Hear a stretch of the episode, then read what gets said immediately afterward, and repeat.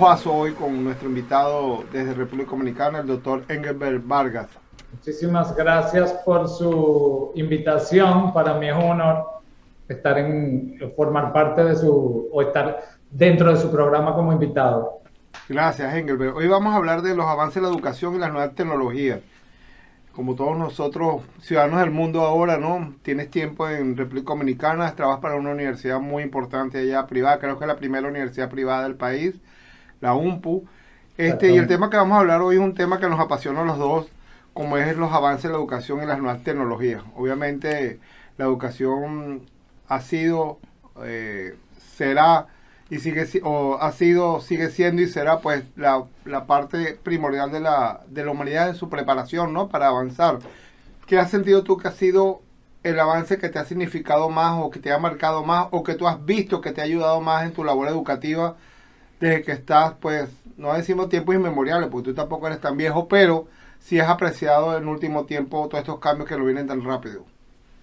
Bueno, eh, reiterando las gracias por la invitación, eh, retomando y, hablando sobre el tema, yo considero que la tecnología eh, no solamente bien, no, no, no es, no, para mí no cambia la educación, sino la fortalece.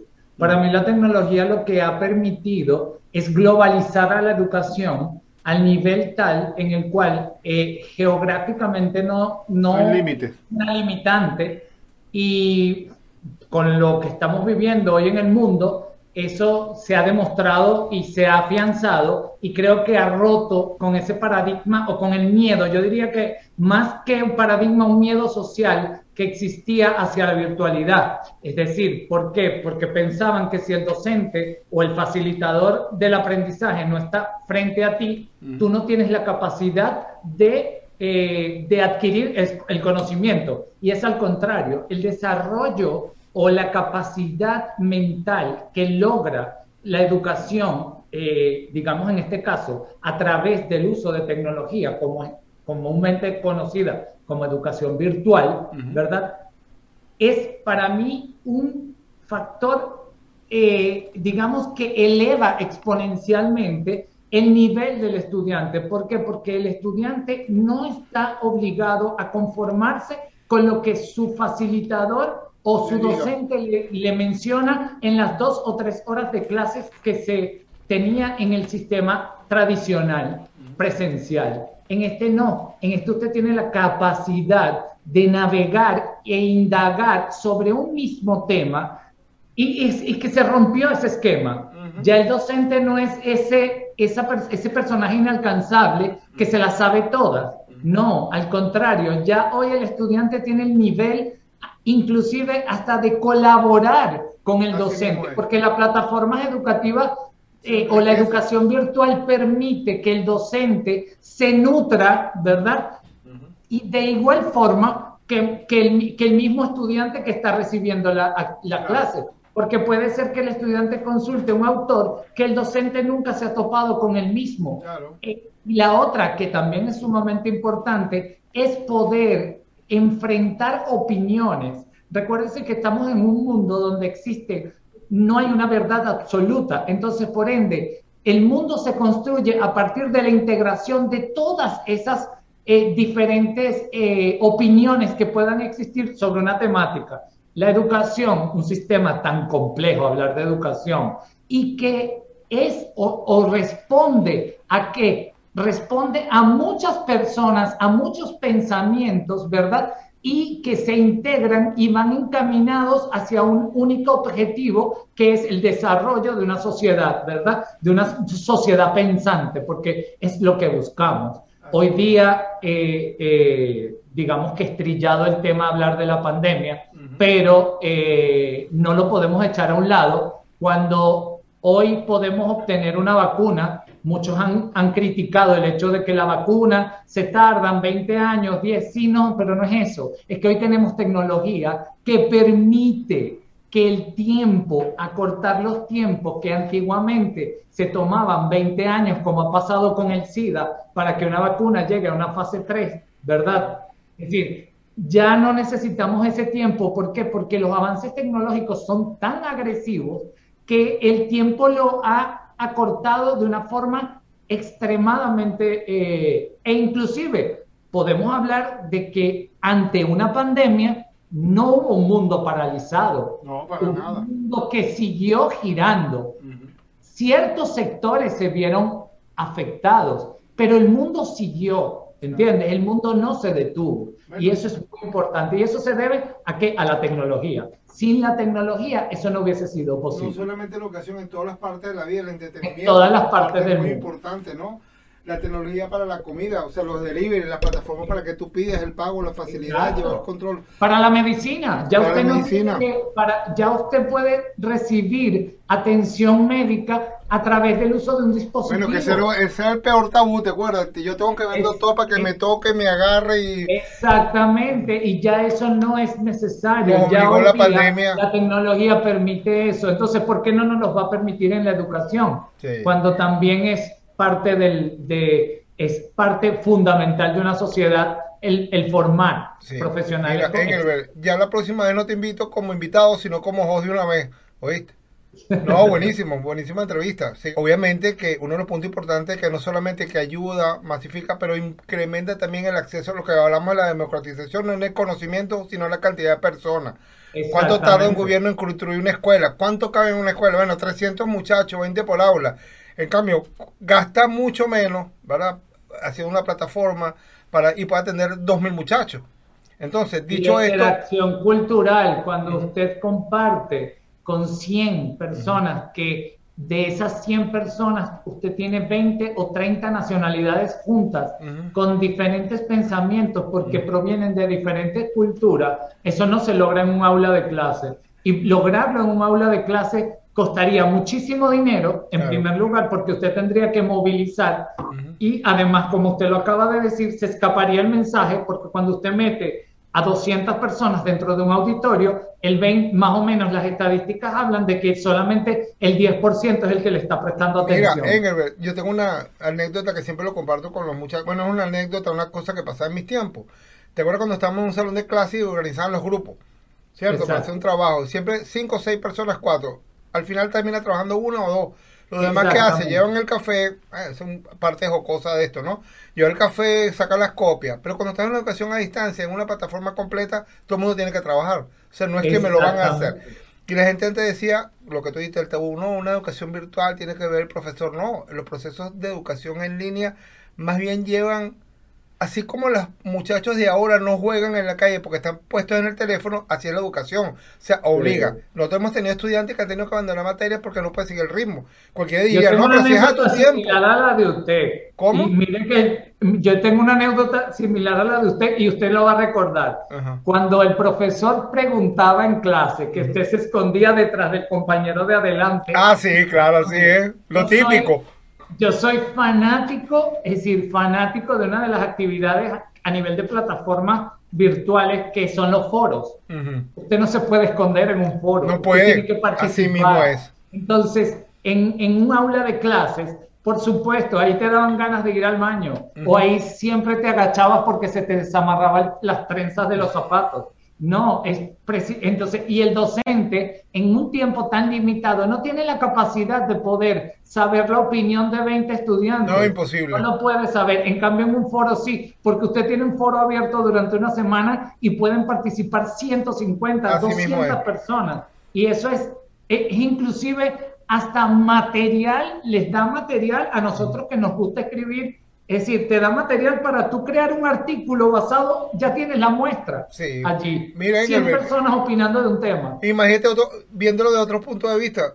¿Cómo hace un profesor con una aula, de 40 personas? Primero no nos puede atender a todos. ¿Cómo mide el seguimiento de las 40 personas? Imposible. A menos que el alumno pida una cita con profesor. Usualmente el profesor le da miedo, el alumno, perdón, le da miedo, el profesor no me va a contestar, no tengo tiempo. Pero en una plataforma, ¿qué pasa? La plataforma se la- te lanza alerta. M. Miguel Vargas no ha entrado en la plataforma, no ha cumplido con el objetivo. Es un seguimiento en vivo, ¿verdad? 100% que permite que el alumno no se quede.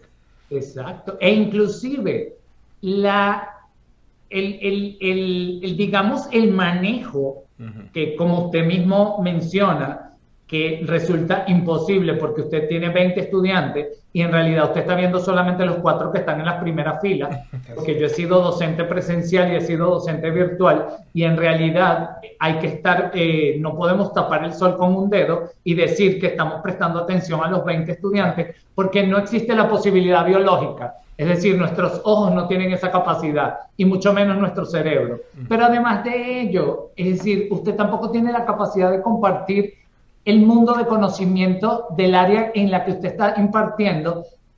Que, ¿Por qué? Porque está limitado. Es decir, si usted quiere intercambiar por lo menos los últimos cinco años de, que han escrito sobre la temática de la, de la clase, no lo puede hacer porque dos horas no se lo permiten. Una plataforma así porque le va a permitir subir esos papers y que esos estudiantes puedan leerlos y además de ello puedan interactuar, es decir, puedan opinar acerca de ello y además de eso se enteren de lo que están haciendo otras personas, porque muchas veces eso la, la, presencialidad no te lo permitía. Saber, tú desconocías totalmente, ah, yo estoy trabajando en el área mía, tecnociencia, ahí soy el único que está trabajando en el mundo en tecnociencia. No, ahora eh, virtualmente, es decir, a través de la plataforma me escribe gente de, de muchos lugares del mundo que también están trabajando y que tienen opiniones como las mías y que han tenido pensamientos o interrogantes como el que se me presentó a mí cuando decidí eh, investigar o, cuando decidí adentrarme en ese tema. Claro, mira, este, vamos a hacer un corte, Engelberg, para hacer venir con la segunda parte del programa. Eh, amigos, hoy con Engelbert Vargas desde República Dominicana hablando de avances tecnológicos para la educación. Ya volvemos.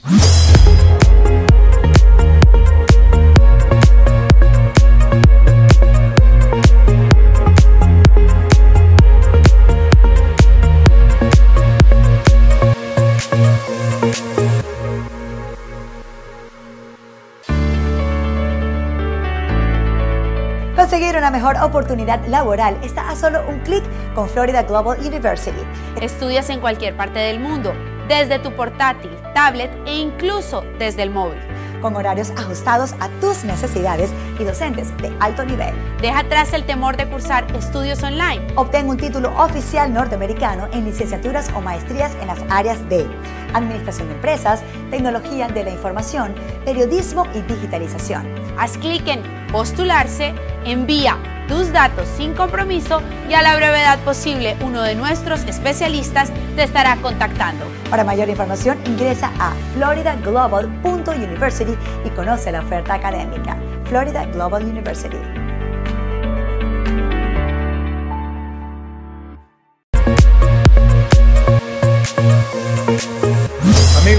Hoy con la segunda parte del programa, eh, como todos los viernes a las 11 de la mañana, hora del este, con un invitado de lujo, Engelbert Vargas.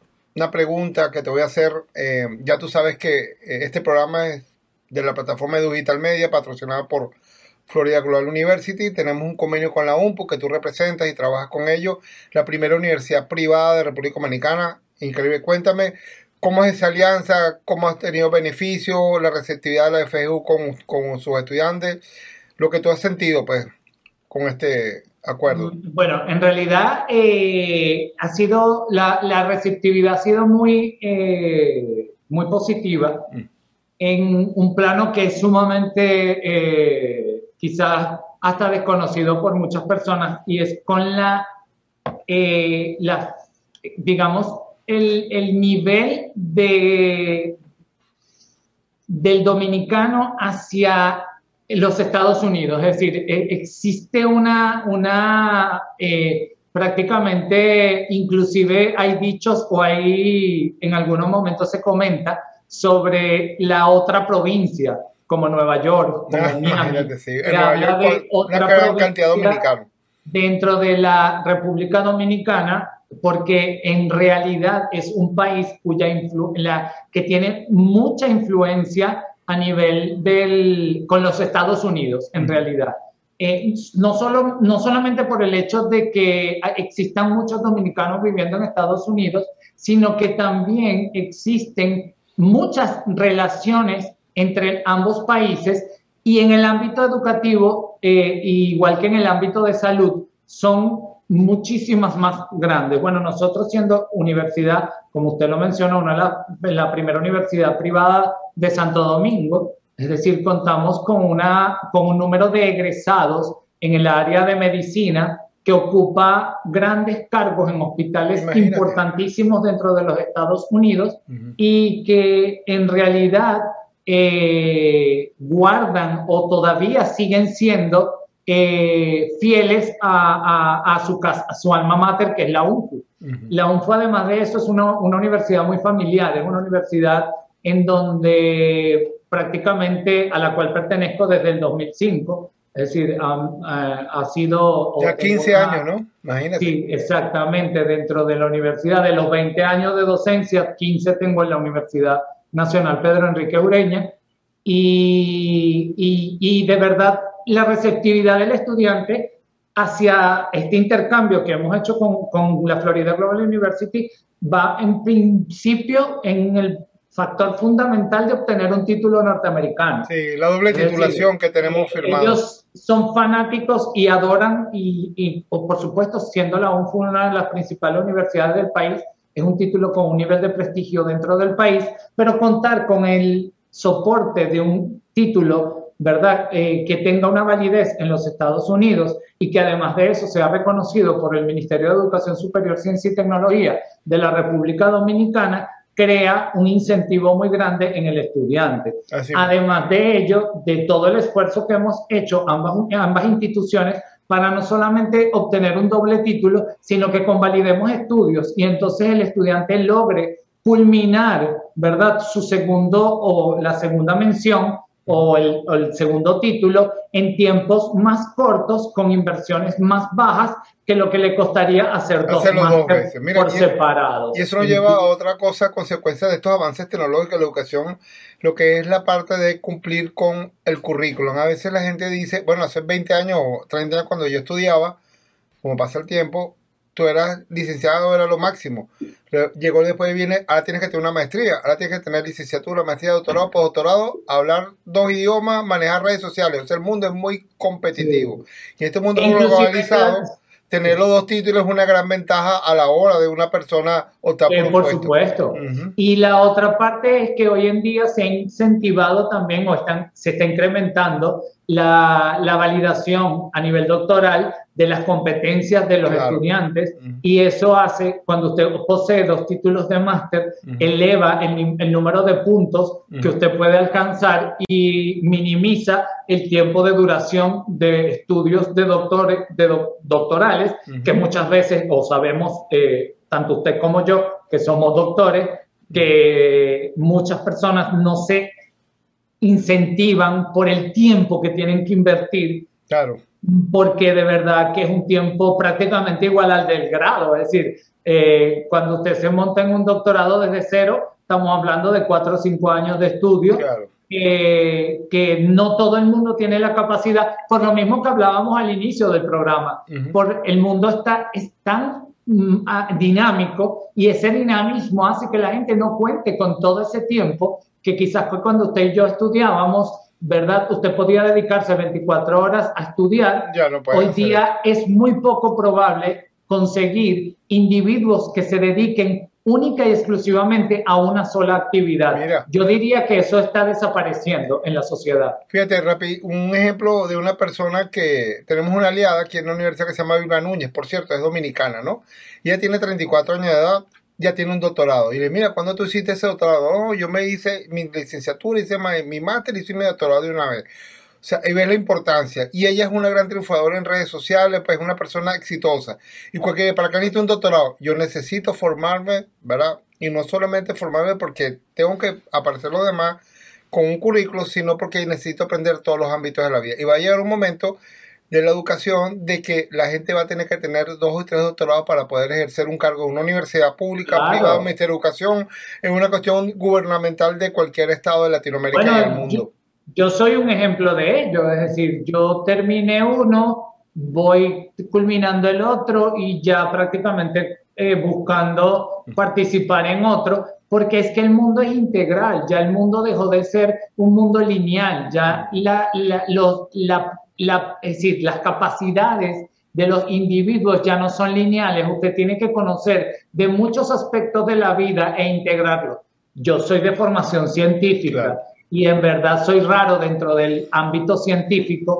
¿Por qué? Porque soy como una especie de un híbrido, porque yo tengo tanto la parte de ciencias puras, es decir, estoy en el tercer año del doctorado en física pura, ¿verdad? Con la Universidad Central de Venezuela, pero soy doctor en ciencia de la educación y tengo, eh, escribo sobre educación, pero también escribo o también estoy inmerso dentro del campo de la ciencia pura, pero además de eso, también de la gestión, de la gestión educativa y de la gestión de proyectos en áreas como el área del medio ambiente. Entonces, son, es decir, tenemos que ser profesionales activos y tenemos que lastimosar esa actividad que requiere el mundo de hoy, esa proactividad es la verdadera palabra que, que, que, se tiene que utilizar, que necesita el profesional de hoy, única y exclusivamente se logra con esa con, la integración de conocimientos. Ya esa linealidad de que usted era abogado, doctor en abogado, eh, máster en derecho, eh, doctorado en derecho, postdoctorado en derecho, ya eso se acabó. ¿Me entiendes? Es decir, ¿por qué? Porque ese profesional no cumple con las necesidades del mercado. Engelbert, vamos a hacer un corte para venir con la tercera y última parte. Ya volvemos.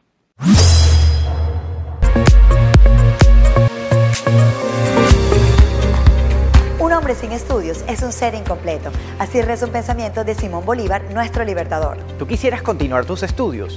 Obtener una licenciatura o maestría. Graduarte en una universidad americana, pero estudiando en español. Estudia y gradúate en FGU Florida Global University con clases 100% online, adaptado a tu horario con docentes y tutores internacionales. Plataforma de vanguardia y planes de becas. Visítanos en floridaglobal.university y empieza tus estudios de inmediato, tu nuevo futuro. El mundo está cambiando y la forma de aprender cambia con él. Florida Global University te ofrece la oportunidad de tener un título estadounidense desde tu país, en línea, con horarios flexibles y con profesores de habla hispana que te guiarán en tu proceso educativo en áreas como licenciaturas en Administración de Empresas, Tecnología de la Información, Periodismo Digital. Además, cuentas con la oportunidad de acreditación de estudios previos. Las clases comienzan pronto. Inscríbete ya. Florida Global University. Nuestra misión, tu futuro. Amigos, volvemos con la tercera y última parte del programa de hoy. Hoy con el profesor Engelbert Vargas, eh, decano de la Facultad de Posgrado de la UMPO y en Dominicana, con los temas interesantes del avance de la tecnología. Engelbert, bueno, ya hablamos de todos los temas, una reflexión eh, final de todo lo que es el avance de la tecnología y todo lo que tú has vivido. Bueno, eh, yo diría que como reflexión es, o digamos, más que una reflexión, es un llamado donde eh, hacer entender que la tecnología no es un enemigo, sino la, la tecnología es un amigo.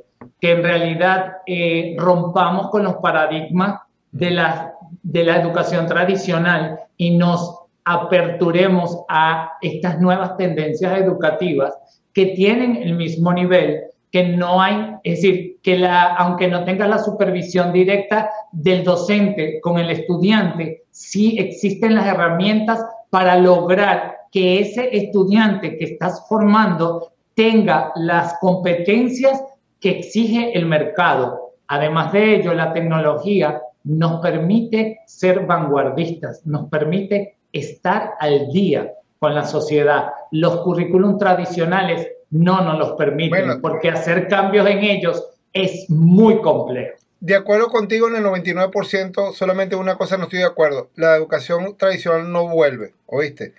Ya no vuelve. O sea, el, este mm. salto que hemos dado en el último año debido a la crisis y la pandemia ya va a hacer que todo el mundo ya rompa eso. Es que no estoy en contra, estoy de acuerdo con usted. Es decir, la educación tradicional pasó de moda. ¿Me entiendes? Es decir, lastimosamente pasó de moda y me respete, y, de verdad mi respeto hacia aquellas personas que puedan opinar diferente a mí. Claro. Pero la educación tradicional ya pasó de moda. Es hay decir, que, hay ya, que y, y creo que existieron catalizadores en los últimos 3, 4 años, porque no solamente el COVID, sino otras cosas que han pasado a nivel mundial que sirvieron de catalizadores para acelerar eso que usted y yo afirmamos. La educación tradicional ya está, eh, como quien dice, para libros de historia. Es decir, para hacer quizás o para sentarnos en un momento determinado a echar los cuentos de cómo se estudiaba. De cómo fue.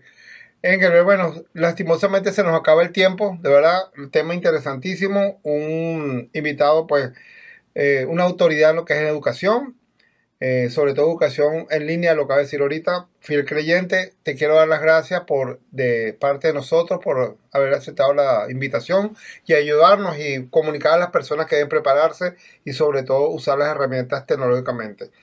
Bueno, amigos, una, una despedida, Engelbert. Eh, gracias, gracias totales, como en un momento determinado dijo Gustavo Cerati en su gran concierto en Buenos Aires. Por mí eh, siempre podrán contar con mi apoyo para todo lo que eh, sea este tipo de, trabajo, porque en realidad es lo que me apasiona, es decir, creo que, que lo vivo, es decir, lo vivo y para mí no tiene, no es, no es un trabajo, es es un placer. Es un placer, exactamente. Gracias, Engelbert. Bueno, amigos, será hasta una nueva oportunidad de Edualdía TV por Edu Digital Media. Hasta luego, Engelbert. Vale, hasta luego.